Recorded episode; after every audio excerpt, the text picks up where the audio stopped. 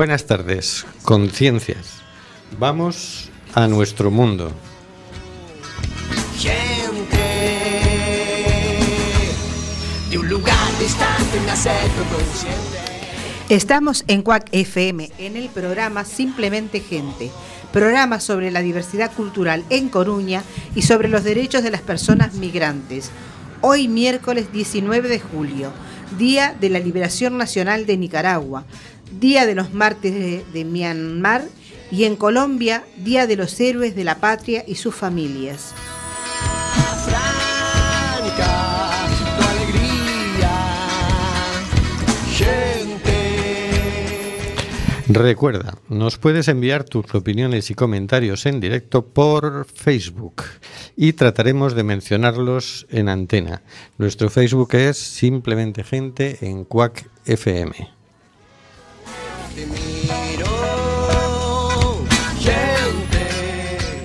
Seguimos denunciando los vuelos de deportación de inmigrantes que realiza Europa por medio de la compañía Air Nostrum y Viajes Barceló.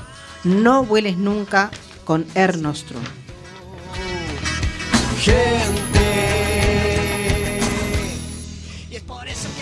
Tenemos en control al mago de las ondas, Carlos Reguera. Hola, Carlos. Chazán, hola, venga que nos queda ya un poquito para la temporada. Tenéis que aprovechar para escucharnos todos y todas. Y en el estudio José Couso a Hortensia Rossi. Hola, Hortensia. Hola, buenas noches a todos. Y también a Raquel y Mizcoz. Hola, Raquel. Hola, buenas tardes, ¿cómo estamos?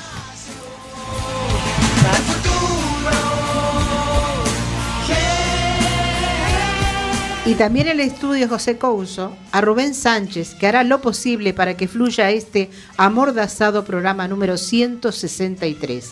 Amordazado porque, aunque no lo quiera el Congreso de los Diputados, seguimos amenazados por la ley Mordaza.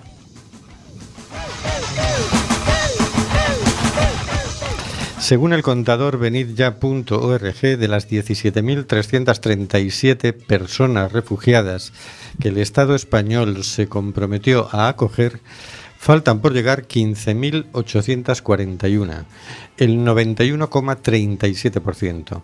Esta semana han llegado 8 y solo quedan 76 días para que venza el plazo. ¿Así respeta el Estado español los derechos humanos? Eh, una pregunta solamente, a lo mejor tú tienes el dato, yo no lo tengo, no lo he visto publicado. Eh, los 500 por mes que se han de traer, ¿a partir de qué día? Y bueno, y estamos en el programa Simplemente Gente en Cuac FM, en el 103.4, y nos puedes encontrar en Facebook en Simplemente Gente en Cuac FM. Puedes oírnos también con la aplicación de Quack desde tu móvil o tablet. Y también nos puedes enviar tu mensaje a Facebook en Simplemente Gente Quack FM. Envíanos tus mensajes, nos ayuda a saber que estás ahí.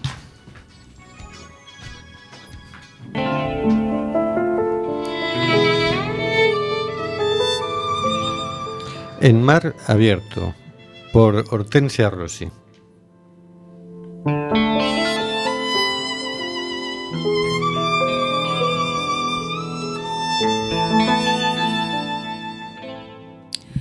Vamos con algo que está extractado de eldiario.es, escrito por Patricia Orejudo el día 14 del 7 del 2017.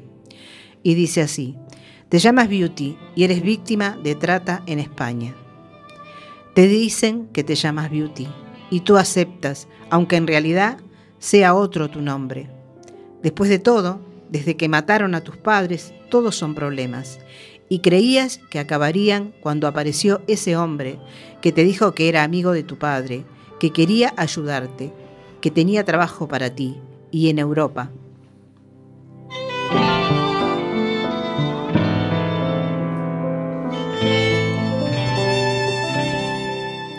Y tú querías salir, ver mundo, crecer, trabajar, aprender, así que aceptaste y prometiste a Yelala, la diosa guardiana de la moral, que devolverías hasta la última moneda.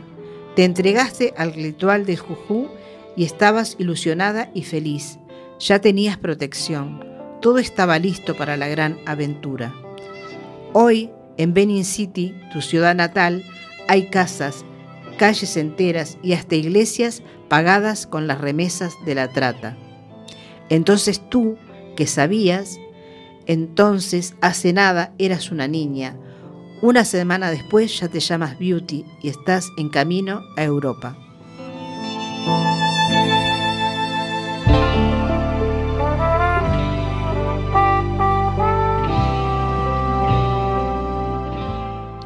El amigo de tu padre te dice, soy tu marido. Hasta que llegues a tu destino tienes que obedecerle. Eres suya.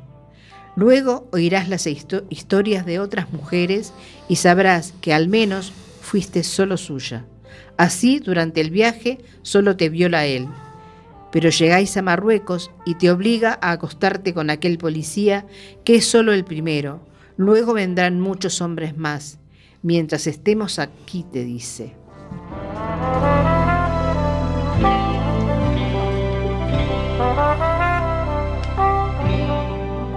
Hay que pagar los gastos. La deuda crece cada día y menciona una cantidad que no sabes ni calcular. Eso es mucho dinero. No te tiene que recordar qué ocurrirá si no pagas. El juju. Las víctimas de trata nigeriana son controladas a través del juju.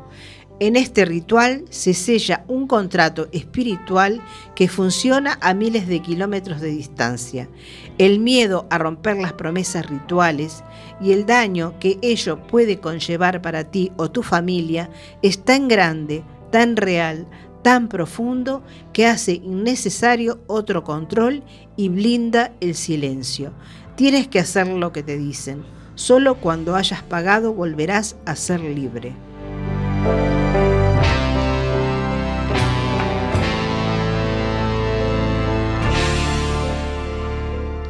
Han pasado 17 meses desde que saliste de Nigeria y esta noche embarcas hacia España en una barcaza de goma y no sabes nadar y hace mucho frío. Este es tu hijo, te dicen, pero realmente el bebé es de esa chica que sube a la patera con otro niño, idéntico. La violaron y ha tenido gemelos. Piensas que van a descubrirlos.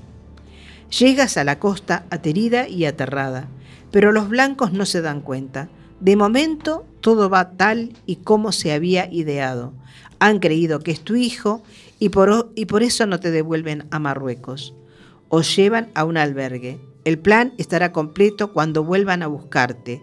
Se lleven al niño, no sabes si con su madre, y a ti te conduzcan a tu destino, al lugar donde tendrás que prostituirte para pagar tu deuda.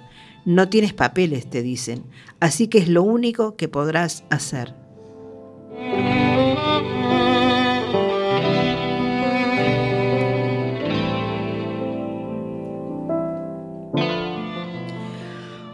Hoy el truco de los bebés ya no se emplea porque los tratantes saben que a las mujeres les harán pruebas de ADN para demostrar que son las madres de esos niños y niñas. Hoy te obligarían a hacer cualquier otra cosa y no podrías negarte. Pero algo sale mal. Dos días después estás en comisaría. Te presentan a tu abogado. Te llevan ante una jueza. La madre del bebé te ha denunciado. Los policías piden prisión preventiva. Pasas nueve meses en la cárcel hasta que el abogado te explica que ha llegado el día de tu juicio y que quedarás libre si aceptas que amenazaste a esa mujer. Tú no lo hiciste, pero firmas.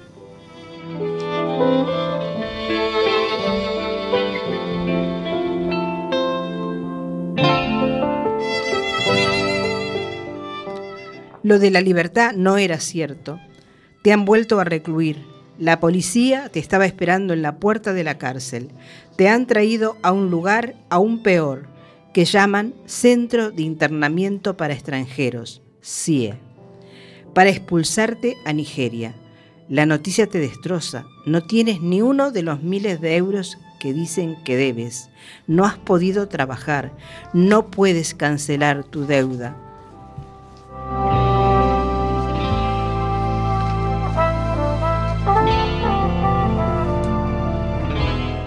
Te pasarán cosas horribles si regresas, porque no has cumplido la promesa hecha en el ritual del juju. No puedes volver. Ahora no. Te derrumbas, decides hablar, suplicas que no te echen, cuentas tu historia, te escuchan, te creen, te ofrecen protección. Por fin has tenido algo de suerte. A la mayoría de las víctimas de trata nadie las cree y se quedan sin identificar.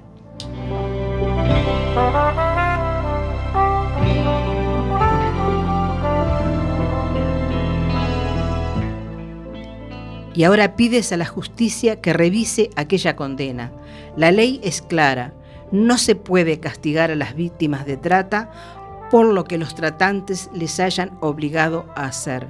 Nada podrá compensarte por el trato que te dieron, por la angustia de tus días de encierro, pero ¿quiénes pero quieres que reconozcan el error, quieres que pidan perdón y sobre todo quieres que las cosas cambien.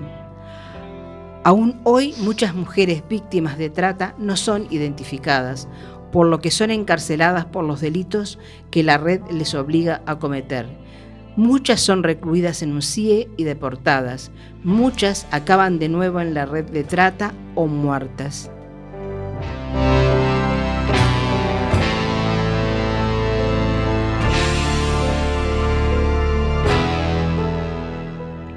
Para que esto no ocurra, para proteger y garantizar los derechos de las víctimas de trata, fundamentalmente mujeres y niñas, no basta con que los distintos agentes, policías, fiscales, juezas y jueces persigan penalmente a los tratantes.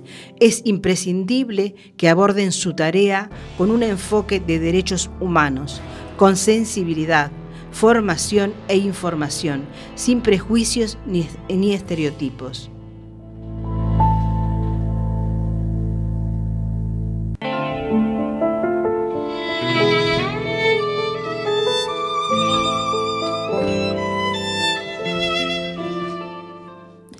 Deben saber qué es la trata, comprender que es un fenómeno complejo, que los tratantes se adaptan y sus prácticas mutan.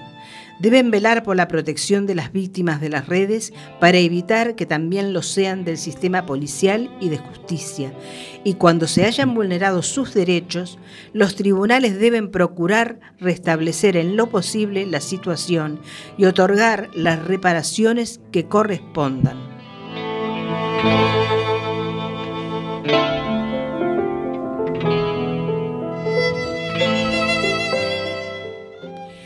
Beauty es un nombre ficticio. Todo lo demás es cierto. Women's Line Worldwide, en nombre y representación de Beauty, ha presentado un recurso ante el Tribunal Supremo, esperando que se revise la condena, ya que por ley las víctimas de trata no pueden ser condenadas por delitos que han sido obligadas a cometer y se la repare por la vulneración de derechos sufridos.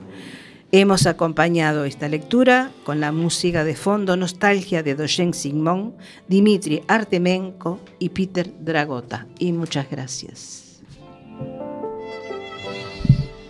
Bueno, pues esperemos que se revise la condena y que se la quiten, ¿no? Bueno, al menos una ha conseguido que se le haga mínimamente justicia. Llama la atención que el, abogado le recomiende que firme un papel donde reconoce un delito que no ha cometido y además no le sirve para nada firmar ese papel. Se lo dice, fírmalo y así sales firma y la meten en la cárcel. Y la meten, claro. Eso pasa mucho, es decir, hay abogados que, te están tratando a los inmigrantes que les aconsejan lo que conviene a la administración y facilita trámites y no lo que les conviene a ellos. ¿no? Que curiosamente siempre nos llegan, eh, a lo largo de todos estos programas que vamos haciendo, nos llegan anécdotas de hombres ¿no? que han estado en los IES este, y que dan este testimonio. Muy pocas veces las mujeres y Cuentan, claro. Muy pocas veces este tema prácticamente no se trata. Justamente el tema de la trata no se trata, se tiene bien oculto. Claro, también es hay un tema de silencio por la vergüenza que supone contar todas estas cosas. Exactamente, exactamente. La mujer tiene que tener realmente coraje para enfrentarse a todo y decir, bueno, acá me juego. Porque eh, con este tema de los ritos y sus creencias y de que no puede volver porque hizo una promesa, es que esto les trabaja en la cabeza a tal punto porque les conocen la cultura que tienen y las apretan de tal manera que, las pobres llegan a hacer lo que venga, lo que sea. Y claro, la deuda no la van a terminar de pagar nunca, las prostituyen hasta que, hasta que dé. Es tremendo. ¿eh? Mm. Pero bueno, esta persona ha tenido suerte y ha hecho la denuncia pública también, que es lo más importante, ¿no? Vamos a ver cómo termina, ¿no? Bueno, A ver esperemos si- que bien. Bueno, vamos a escuchar una canción sobre la trata de mujeres de Melendi. Se titula La tortura de Liz.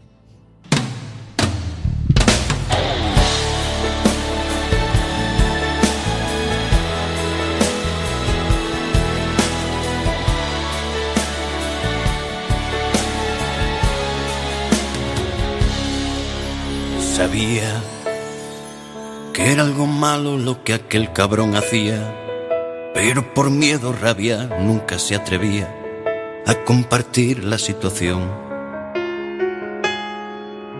Dolía más en su mente que en su cuerpo, y en la vergüenza del silencio se marchitó su corazón. Las otras niñas no jugaban. Al mismo juego que jugaba Liz. Las otras no se desnudaban.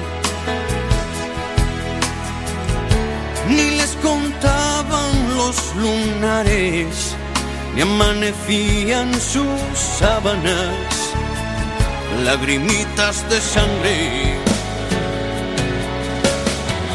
La tortura de Liz era su padre. Más que padre una cruz, más que cruz el dolor que vieron las paredes de aquella habitación. La tortura de Liz.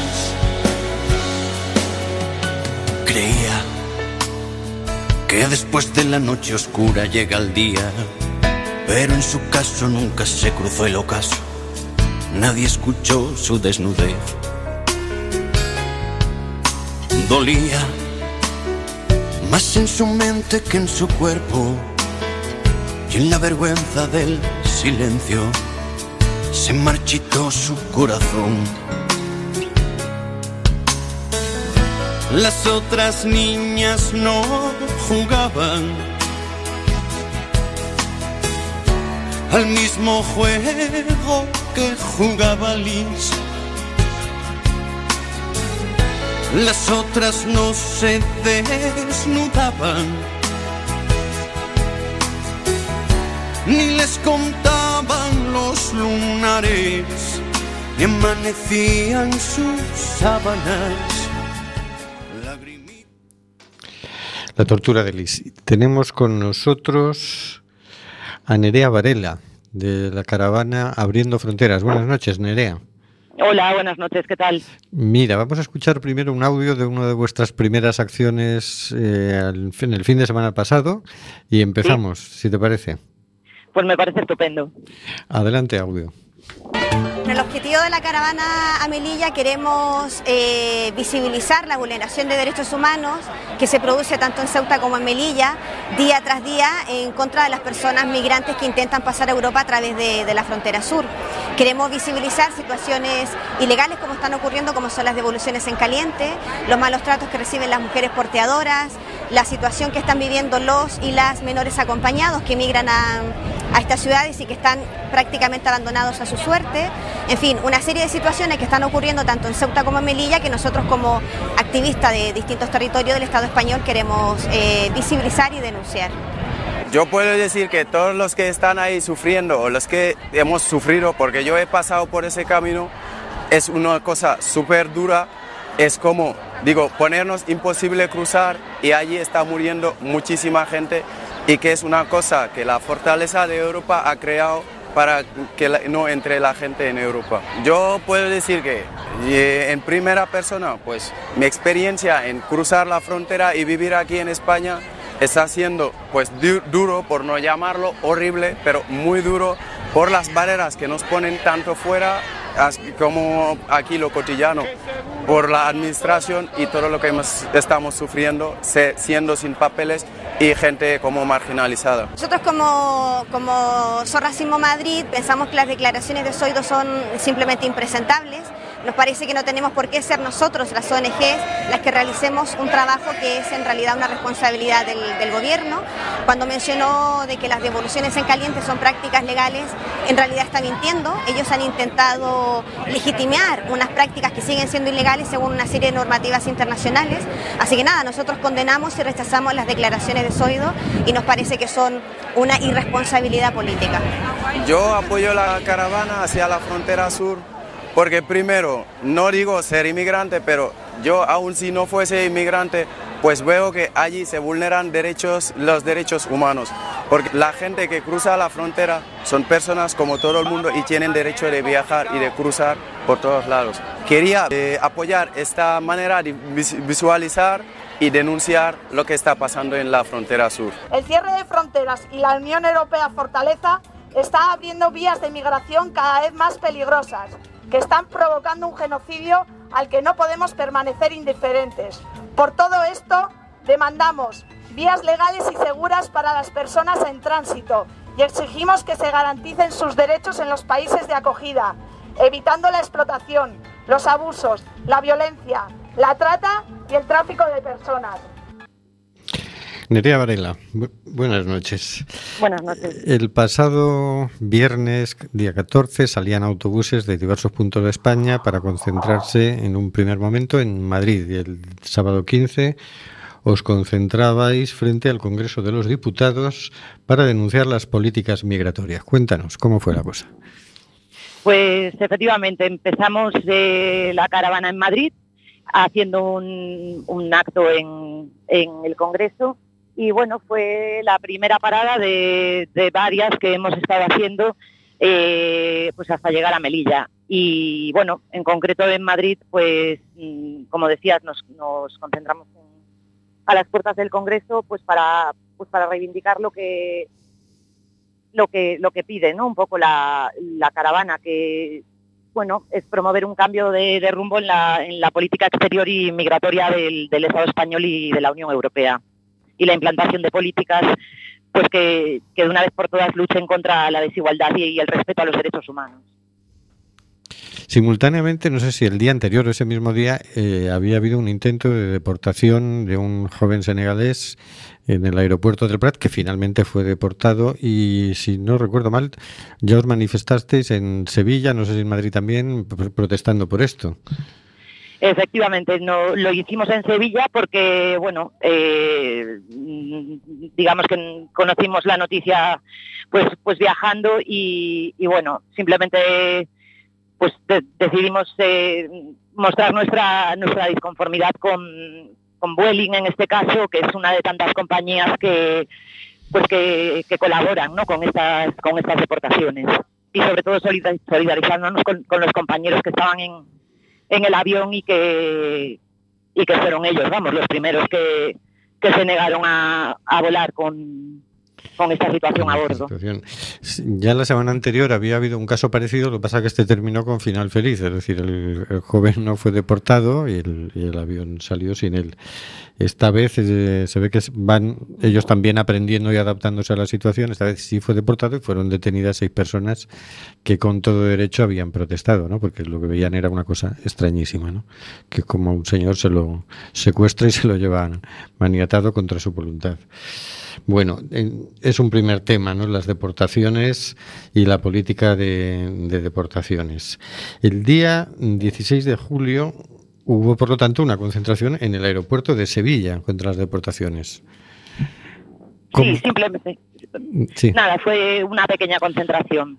Eh, de camino a Algeciras decidimos eh, simplemente pues, pues parar para, para mostrar nuestra, nuestra disconformidad.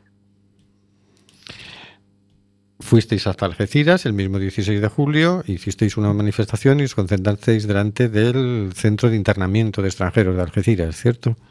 Exacto. Eh, tanto en Algeciras como, como en Tarifa nos, pues nos manifestamos delante de, de los centros de, de internamiento de estancia temporal para, para inmigrantes, que bueno, son eh, o sea, perdón, dentro de los, de los- o sea, delante de los CIE, vale, de los centros de internamiento de, de extranjeros, que son pues cárceles racistas donde, donde se encierra a los migrantes aunque, aunque no hayan cometido ningún delito. Es un, es un auténtico despropósito, eh, la verdad. Y bueno, entre, entre otras, eh, entre muchas de las cosas que reivindicamos es el, el cierre de estos centros que no, que no tienen ningún sentido y no, no, o sea, no ayudan desde luego a, a integrar ni, ni nada parecido. Ayer se difundían unas declaraciones del ministro del Interior, al que también vamos a llamar Funesto, el Funesto Zoido, que en el sentido de que están queriendo construir tres nuevos centros de internamiento de extranjeros y de que están me- queriendo mejorar los que existen. ¿Qué opináis de esto de mejorar los centros de internamiento de extranjeros? Pues que simplemente un, ma- un maquillaje para, pues para que sigan abiertos y, y sigan pues, pues haciendo lo, lo- que están haciendo, o sea, encerrar a personas que no han cometido ningún delito pues, en una cárcel prácticamente. Eh, lamentablemente los que los que están abiertos están en unas condiciones eh, lamentables. O sea, que deben ser mejorados, sí, que deben ser cerrados también. en ese orden podría ser, ¿verdad? Primero que los mejoren y luego que los cierren, ¿no? Pues sí, la verdad es que sí, porque eh, aquí tuvimos ocasión en Coruña, tú eres de Coruña, ¿verdad? Sí, soy de Coruña. Tuvimos en, en diciembre eh, la visita de un juez de control del centro de internamiento de Aluche y le, Estuve pregun- en- y le- y le preguntamos, mm, en aquel momento el funesto Zoido había dicho que en los CIE se respetaban mucho los derechos humanos y entonces le preguntamos al juez de control del CIE, ¿es cierto que se respetan los derechos humanos? Y, y dijo, ¿cómo se van a respetar los derechos humanos si se está privando de libertad a personas que no han cometido ningún delito? Exacto. Mm. Sí, yo estuve en esa charla y bueno, fue interesante y efectivamente tiene toda la razón. Bien, continuamos porque no dejasteis de trabajar con el tema de los días. Llegasteis a Málaga. Lo siguiente fue Málaga y Tarifa, ¿no? Exacto. Des- después de Algeciras, eh, yo creo que ese mismo día ya es que estoy, bueno, un poco liada porque llevamos un ritmo que, que sin, o sea, es para verlo, porque somos casi 500 personas moviéndonos a la vez y es todo, bueno, bastante- o sea, está bien, la organización está muy bien, pero bueno, imaginaros eh, 500 personas moviéndose juntas, ¿vale? Pero no sé si el mismo día o bueno, o al día siguiente, eh, ah, vale, eh, exacto, nos concentramos en Algeciras y esa noche nos fuimos a la Tarifa, dormimos en Tarifa y a la mañana siguiente hicimos la concentración en, en el CIE de, Tarifa, perdón. Hicimos una performance en la playa, eh, pues un poco representando eh, la, la- pues la tragedia de, de las pateras, ¿no? de, de todas las personas que estaban en el mar. ¿Qué pasa? Que había eh, levante y bueno, nos volvió un poco a todos locos el viento y no había, na- no había mucha gente en la playa, por no decir nadie, pero bueno. Eh, y después eh, nos acercamos hasta, hasta el CIE pues, para manifestarnos también allí. Los CIEs a todo esto, en cualquier sitio, están, o sea, lejísimos de, de todo. Otra muestra más de la integración ¿no? de, de estos centros que es súper difícil acceder, ¿sabes? Están como a las afueras de, pues de, de cada ciudad.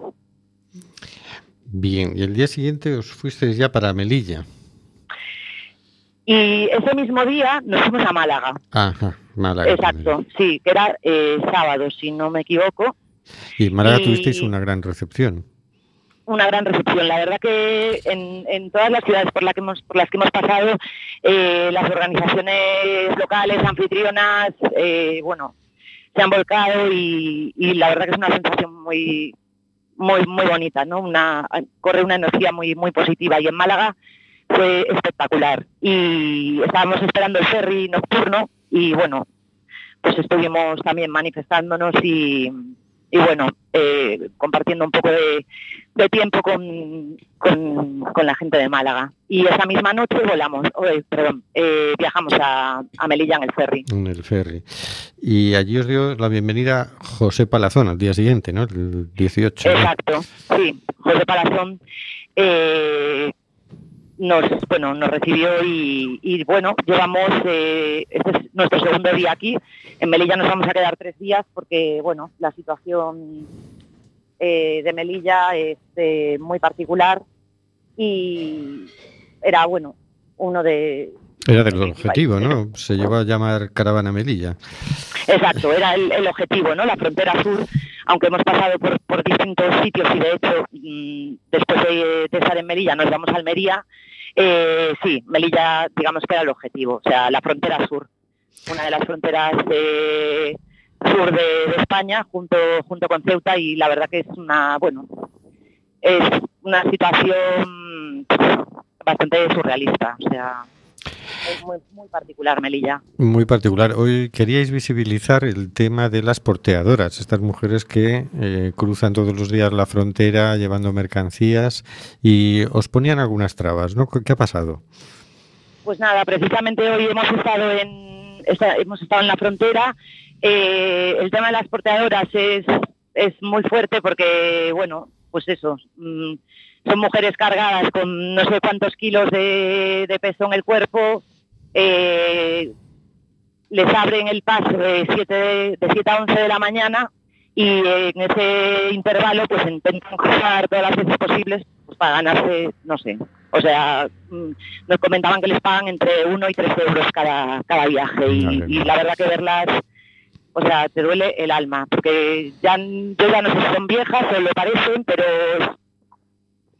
es, una cosa horrorosa pensar que, que alguien puede puede vivir así, ¿no? Día a día, es una, en unas condiciones de, de trabajo completamente inhumanas. Y bueno, al ser tantos, la verdad que en Melilla se movilizó bastante la policía.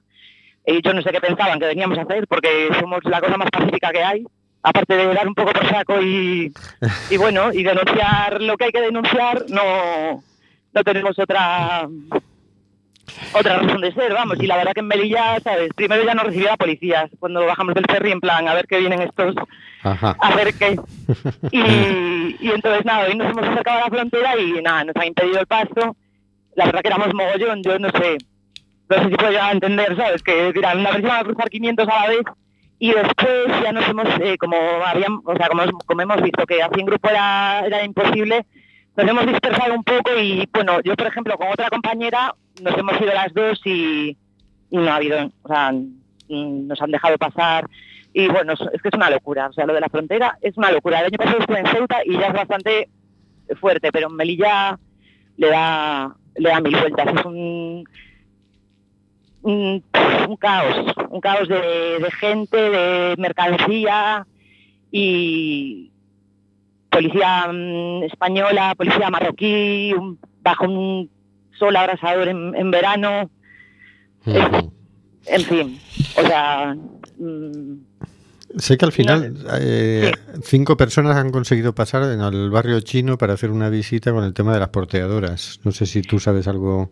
Sí, efectivamente. Eh, no estoy muy al tanto. Escuché, escuché, bueno, me comentaron el, el tema. Efectivamente, cuando estábamos todos en grupo, ah, han, bueno, han escogido a cinco personas y, y han hecho la visita, pero no hemos hablado aún del tema. Normalmente hacemos, solemos, intentamos hacer una asamblea diaria, pues para poner, para poner, eh, pues eso, para ponernos un poco de acuerdo, en fin, ir concretando las actividades y tal, pero aún no, aún no la hemos tenido.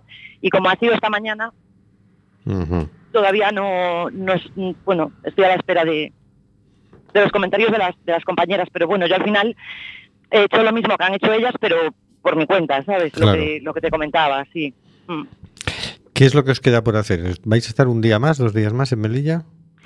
Sí, ahora mismo eh, estamos haciendo un, estamos haciendo un acto en, delante del CIE de Melilla.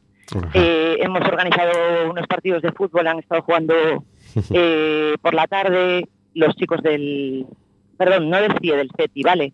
En Sí. Melilla está, el- o sea, en Ceuta y en Melilla están el, el CETI, que es el Centro de Estancia Temporal para, para inmigrantes.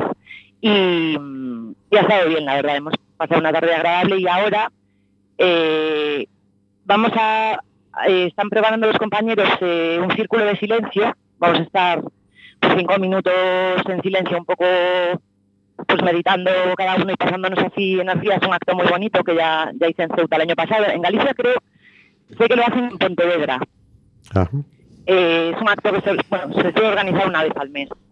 Y, y es un momento muy bonito porque, bueno, eh, 500 personas en silencio, agarrados de la mano en círculo, ¿sabes? Así un poco pasando energía es, es bastante intenso. Y mañana, mm, por la mañana, vamos a eh, vamos a bajar al centro, eh, si no me equivoco, a hacer una actividad con los, bueno, intentar integrarnos un poco con los, con lo que les llaman menas, que son los menores no acompañados. Hay muchísimos en Ceuta y en Melilla y es una situación también eh, Sí. muy surrealista porque son menores marroquíes muy jóvenes que están en una situación de desamparo total. Eh, en teoría dependen de bueno de distintas instituciones, pero la realidad es que se pasan el día pues solos cuando deberían estar educándose y en fin y andan deambulando por el puerto intentando meterse en un barco pues Claro. para, para cruzar. Claro, para entrar a la península, sí. Sabemos que las instalaciones de las instituciones que se encargan de ellos están siempre por encima de su capacidad y que al final lo que se hace es pues una actitud indolente con ellos donde, vale, están, están por la calle. Exacto. Los derechos de los menores están por la calle. Sí, y bueno, eh, nada, con ganas de pues de conocerlos y no dejan de ser niños, en fin. El año pasado en Ceuta ya tuve ocasión de, bueno, de conocer a algunos y, y a ver qué tal resulta aquí. Y mañana por la tarde, que estamos aún aquí, mm, vamos a hacer una, una gran manifestación por el, pues por el centro, eh, pues para reivindicar todo, pues todo, todo esto de lo que estamos, de lo que estamos hablando y al día siguiente ya nos vamos para Almería. Bueno, supongo que habrás tenido noticia que entre tanto salió ayer el en nuestro funesto oído hacer sus Ayer salió el ministro de Interior en un debate parlamentario donde distintos grupos le preguntaron por, por el tema de refugiados Sí, y, y por el tema de, de los inmigrantes y las muertes en, en, en nuestra frontera, ¿no? Y él decía que no somos responsables de que la gente, el gobierno español no es responsable de que la gente decida salir de sus países de origen. ¿Habéis tenido ocasión de comentar estas declaraciones? Perdona, es que no, no, no, No me has oído bien. El Sí. ministro comentó que el gobierno español no es responsable de que la gente salga de, pues, por ejemplo, Sí. Siria Sí. eh, y quiera venir aquí. Por lo tanto, no es responsable de las muertes que está habiendo en el Mediterráneo. Ya, sí. En fin, declaraciones, pues ese tipo de... Así, así, así estamos. Y eso es lo que denunciamos. Que nosotros eh, pues pensamos que, que emigrar es, es un derecho, no, no es un delito. Y, y en ello estamos, intentando pues cambiar esta locura de mundo para que... Pues para hacerlo un poco mejor, porque... Pues porque no, porque no puede seguir así. Es un derecho humano circular libremente y no, no hay derecho a que a los gobiernos impidan ese, ese derecho cerrando fronteras y obligando a la gente a arriesgar su vida para precisamente huir de una muerte, ¿no? Exacto, exacto. Bueno, Nerea, esperamos poder contar contigo aquí en el estudio en septiembre, Eh, Pues cuando queráis, yo encantada. porque así nos, nos cuentas ya más reposadamente toda la experiencia de, de, de la caravana y a ver si entre todos conseguimos ya conectar a Galicia más colectivamente con la caravana, ¿no te parece? Pues sí, la verdad que, que, que sí, intentaré, mm, bueno, obviamente difundir todo lo que todo lo que estoy aprendiendo y, y, bueno, y movilizar a, y movilizar a, a distintos colectivos o particulares, vamos, en, en Galicia para pues para seguir trabajando trabajando con estos temas. De acuerdo. ¿Alguna cosa que quieras añadir? Bueno, eh, decir que eh, hay un importante grupo feminista en la caravana, es una caravana, eh, pues entre otras cosas feminista, porque también consideramos que, las mujeres son doblemente maltratadas, ¿no? Las, mujeres re- refugiadas. Y bueno, que se está dando bastante, bastante caña también a, ese tema. Cierto, es un tema que está claro. Si uno va siguiendo el trabajo que hace la caravana abriendo fronteras, está claro el, el componente feminista de, de cabo a rabo, vamos. ¿Perdona? Que es corroboro que, que cualquiera que os siga por Facebook o vea la página web se da cuenta de que está impregnado de feminismo, ¿no? Sí, Y así tiene que ser porque además es que siempre queda tapado el, el doble sufrimiento de la mujer inmigrante. Ahora veníamos de comentar un- una noticia de referida al tema de la trata de mujeres de Nigeria, de cómo está organizada la red de trata, los encantamientos que les hacen en origen y, y cómo son tratadas aquí por la justicia, ¿no? sí. Y esa parte, por un lado, queda tapada por, por el genérico masculino, normalmente cuando hablamos de los inmigrantes y los refugiados, ¿no? Sí. Y también por el silencio vergonzoso de, de toda esta situación a la que son sometidas, ¿no? Pero, Efectivamente. pero es- Entonces, bueno, eh, obviamente eh, ellas son una, una parte importantísima de pues de nuestras re- reivindicaciones, eh, dándoles esa visibilidad que, que, como bien dices, no, no se le da. muy bien, pues Nerea, muchísimas gracias De nada, un placer. y nos vemos en septiembre. Muy bien. Un saludo. Hasta luego. Hasta luego. Bueno, vamos a escuchar la canción Un Mon per a les personas que se cantó en el Palau Sant Jordi en Barcelona en el acto mm, organizado por Bulem Acollir, queremos acoger hace ya unos meses, esto fue en abril creo, ¿no? Creo que sí. Fíjate, pero fue un acto bien, bien bonito. Un mon per las personas. Un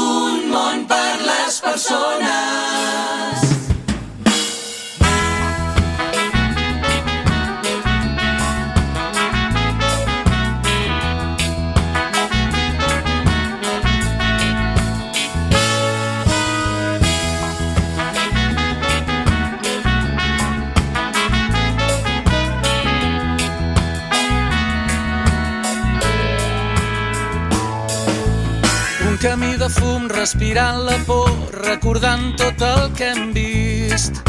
Volem arribar lluny i no ho fem per gust, han cremat el nostre país. Pensa bé que jo sóc igual que tu, sóc una persona humana i somio tornar a viure quan ens deixin ser qui som. Hem vist el cel cremar de nit i el cor de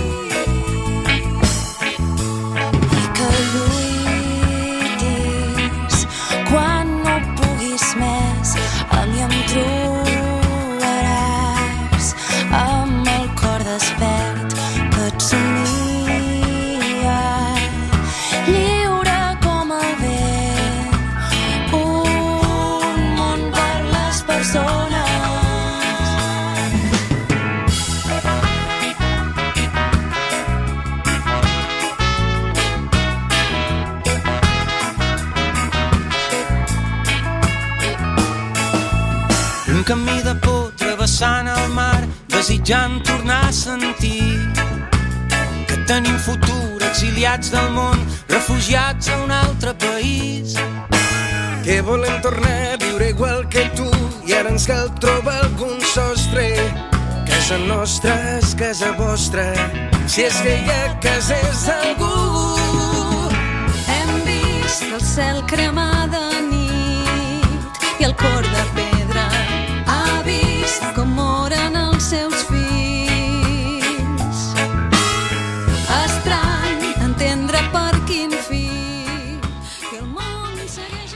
Un mundo para las personas, no para el capital, ¿no? Para las personas que intentamos, este, con nuestro granito de arena, intentamos que llegue. Claro, la realidad es. esa de un mundo para las personas. Imagínate cómo sería el mundo si no estuviéramos nadie protestando. ¿Qué no harían estos desalmados?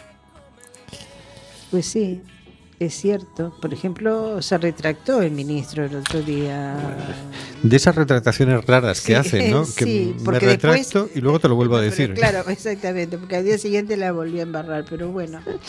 este, y las ya, Claro, sí, porque sacó una. Además, les envió una carta a las ONGs donde. Porque nosotros denunciamos en el anterior programa que el ministro había dicho uh, la barbaridad de que había que concienciar a las ONGs de que estaban para ayudar y no para fomentar la inmigración ilegal. Con lo cual todas empezaron a rasgarse las vestiduras, tirarse de los pelos, nosotros también. Y digo, pero este hombre, que, que- que hay que concienciar a las ONGs de qué. Y entonces mm, hizo una disculpa formal, Ya. pero dijo, pero bueno, pero que, que sí, que, que- es que no hay que fomentar la inmigración Ay, ilegal. Claro, seguro. Con lo cual, claro, aquí entrevistamos a, Pachi Hurtado, director de una ONG, ¿no? de Ecosdosur, y, o, o exdirector, ahora está en otras funciones, pero sigue en, Ecosdosur, ¿no? Y él decía, no, nosotros no, no fomentamos nada, tratamos de paliar, mm, no lo decía así, pero era eso lo que quería decir, las barbaridades que hace la administración con estas personas, ¿no? Sí, y en muchos casos, eh, eh, a ver, dar el servicio a las personas que lo necesitan, servicio que no tendría que dar una ONG, que lo tendría que ya tener solucionado el gobierno. Pero bueno, eh, de cualquier manera, yo te estaba comentando hace un ratito que me tiene preocupadísima este barco que va a salir de Italia o que ya está saliendo de Italia, de un grupo de gente de derecha, De extrema de derecha. extrema derecha a impedir que, que los botes que llenan cargados de, de- inmigrantes eh, sean rescatados, eh, que las ONG les brinden ayuda. Eso es lo que yo he leído. Me parece tan traído de los pelos.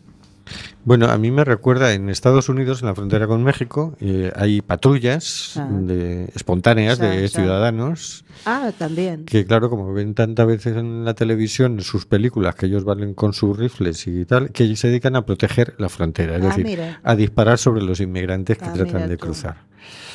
Y entonces me imagino que esto debe ser una cosa parecida, que tratarán de ahogar a las personas que vienen buscando refugio. Ay, Rubén, por y, favor. y me imagino que ellos tratarán de, de llegar primero antes que los del salvamento. Madre mía. Esto es, bueno, ¿Cómo estamos? es lo que hay. Pero, pero ya están haciendo, ¿no? Yo lo, yo lo he visto en, en las noticias ayer. Sí. O sea, de un ratito que vi la tele, que llevo unos días alocado. Sí. Sí, es que la noticia es de ahora, hace Sí, sí, sí, he días. visto tres días, ¿eh? Eh, tres, cuatro días está saliendo todos los días, eh, cada día avanzando más, que sí que ya están de pronto procediendo. Bueno, tendríamos que ver luego con las ONG que están este, en el rescate, eh, a ver qué, A ver qué, qué- cuál es la versión. si se tienen, encuentran ¿no? o qué, claro. O porque- que- y cómo, cómo puede reaccionar. Por ejemplo, eh, el barco que mm, este el que tuvimos acá, uno de los capitanes, ¿te sí, acuerdas? sí, sí, de Proactiva De Open Arms. Proactive Open, Por ejemplo, ¿cómo reacciona esta gente ante esa barbarie? Depende, porque claro, si te amenazan co- con, armas, mm, poco, poco margen de reacción tienes, ¿no? Eh, hay quien tiene que intervenir, es obviamente la policía. Madre mía. Es decir, hay una ley de salvamento marítimo, es decir, cuando una persona naufraga, todo el mundo está obligado a auxiliarla y, y mucho menos lo que se puede hacer es ir a lo contrario, ¿no? O a entorpecer el auxilio o a, o a terminar de naufragarla, ¿no? Entonces, por supuesto, debería intervenir la policía, claro. Es muy difícil que intervenga la policía, quiero decir, el mar es muy grande, si tú te embarcas es muy difícil encontrarte, salvo que tú estés dando señal de dónde estás, ¿no? Entonces, o impiden directamente que salgan los barcos de, de puerto, o, o no sé cómo va a ser eso. Eso mm, va a ser complicado. Sí, porque aparte, si, o sea, como tú dices ahora, si no, si no se impide que salgan de puerto para hacer esas atrocidades, eh, estamos informados de todo lo que está aconteciendo justamente por las ONG que están trabajando en el lugar. Si no, no tendríamos Claro. Sí, sí, información. imagínate que um, se vieran en peligro y que decidieran pues no ponerse en peligro, dijeran, no, pues nos retiramos y dejamos de... No creo que pase eso, pero, pero supongo que es uno de los intereses de esta organización de extrema derecha. Que bueno, O sea, meter miedo. exacto, Mm, exacto. Igual sí. Ayer el ministro mm, fue interpelado, era una comisión mm, de estas que le preguntan cosas, que tiene que dar explicaciones, ¿no?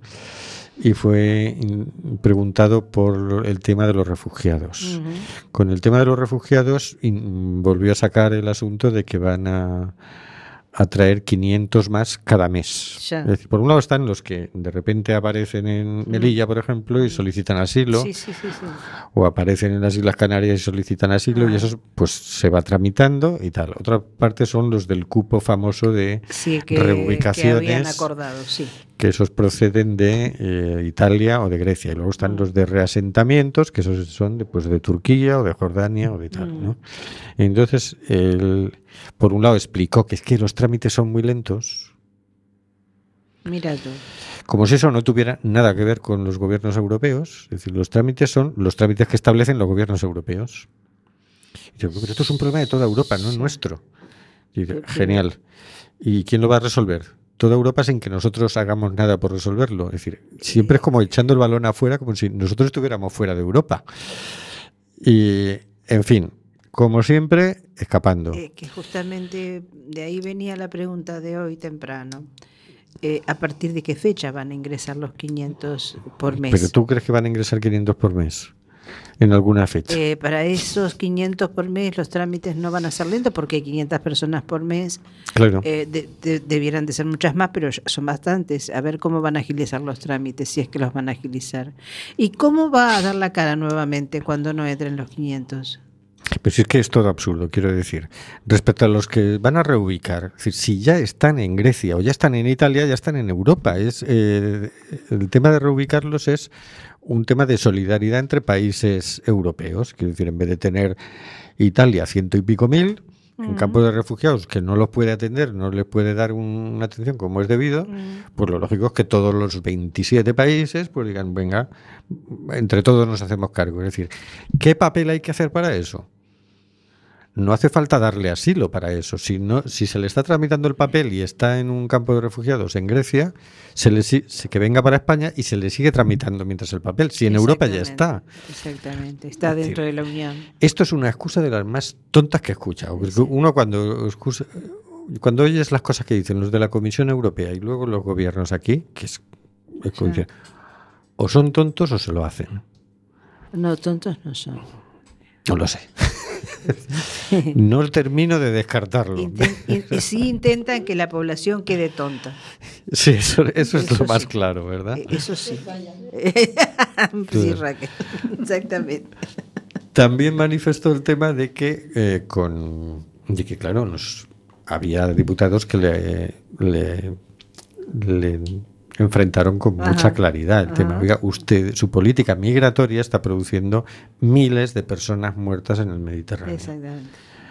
Y él decía que nosotros no somos responsables, nosotros por el gobierno español, de que las personas decidan irse de sus países de origen. Cosa que también habría que ver. Quiero decir, nadie está diciendo eso. En ese momento no le estaban diciendo eso. Que en los países de origen, desde luego, las bombas que están tirando en Siria no han sido fabricadas en Siria, por cierto. Las municiones que se están empleando, parte de esas municiones sí han sido fabricadas en España. O sea, que no sé qué guerra habría en estos momentos en Siria si tuvieran que hacer la guerra con sus propias armas y sus propias municiones. Si dejáramos de suministrar eh, armas y, y municiones al resto. Entonces, bueno, aparte de que es discutible lo de que no tengamos que ver con que esas personas decidan salir de ahí, como si lo decidieran libremente, como si Ujú. dijeran, mira, me puedo quedar aquí eh, bañándome en la piscina o irme para Europa. No, mira, es que les están bombardeando, ¿no? es que aquello se va a apoderar el ISIS o se va a apoderar el ejército de Bashar al-Assad, que igual me da para el caso, ¿no? Y por lo tanto, aquí hay peligro, me voy a escapar. Entonces dices, bueno, eso es un lado, pero aquí lo que está pasando es que está muriendo gente en el Mediterráneo porque Europa cierra la frontera. Es decir, si. Europa dejara simplemente que la gente entrara presentando su, su pasaporte, Sí, claro.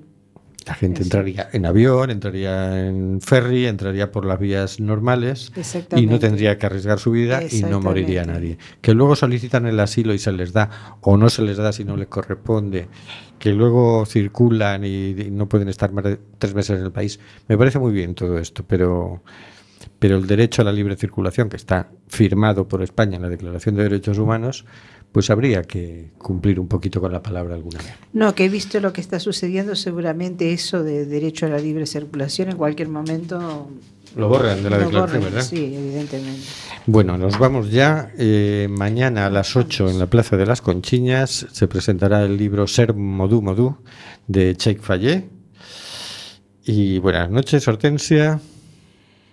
Buenas noches a todos y recordar a nuestros estimadísimos oyentes que el próximo miércoles es el último día de la temporada eh, De Simplemente Gente. de Simplemente Gente y luego hasta septiembre no van a escuchar la maravillosa voz del señor Rubén, del Buenas. señor García, del señor Oscar, eh, la compañía de Raquel, el apoyo de Carlos y nos vamos. Buenas noches. Buenas noches, Raquel.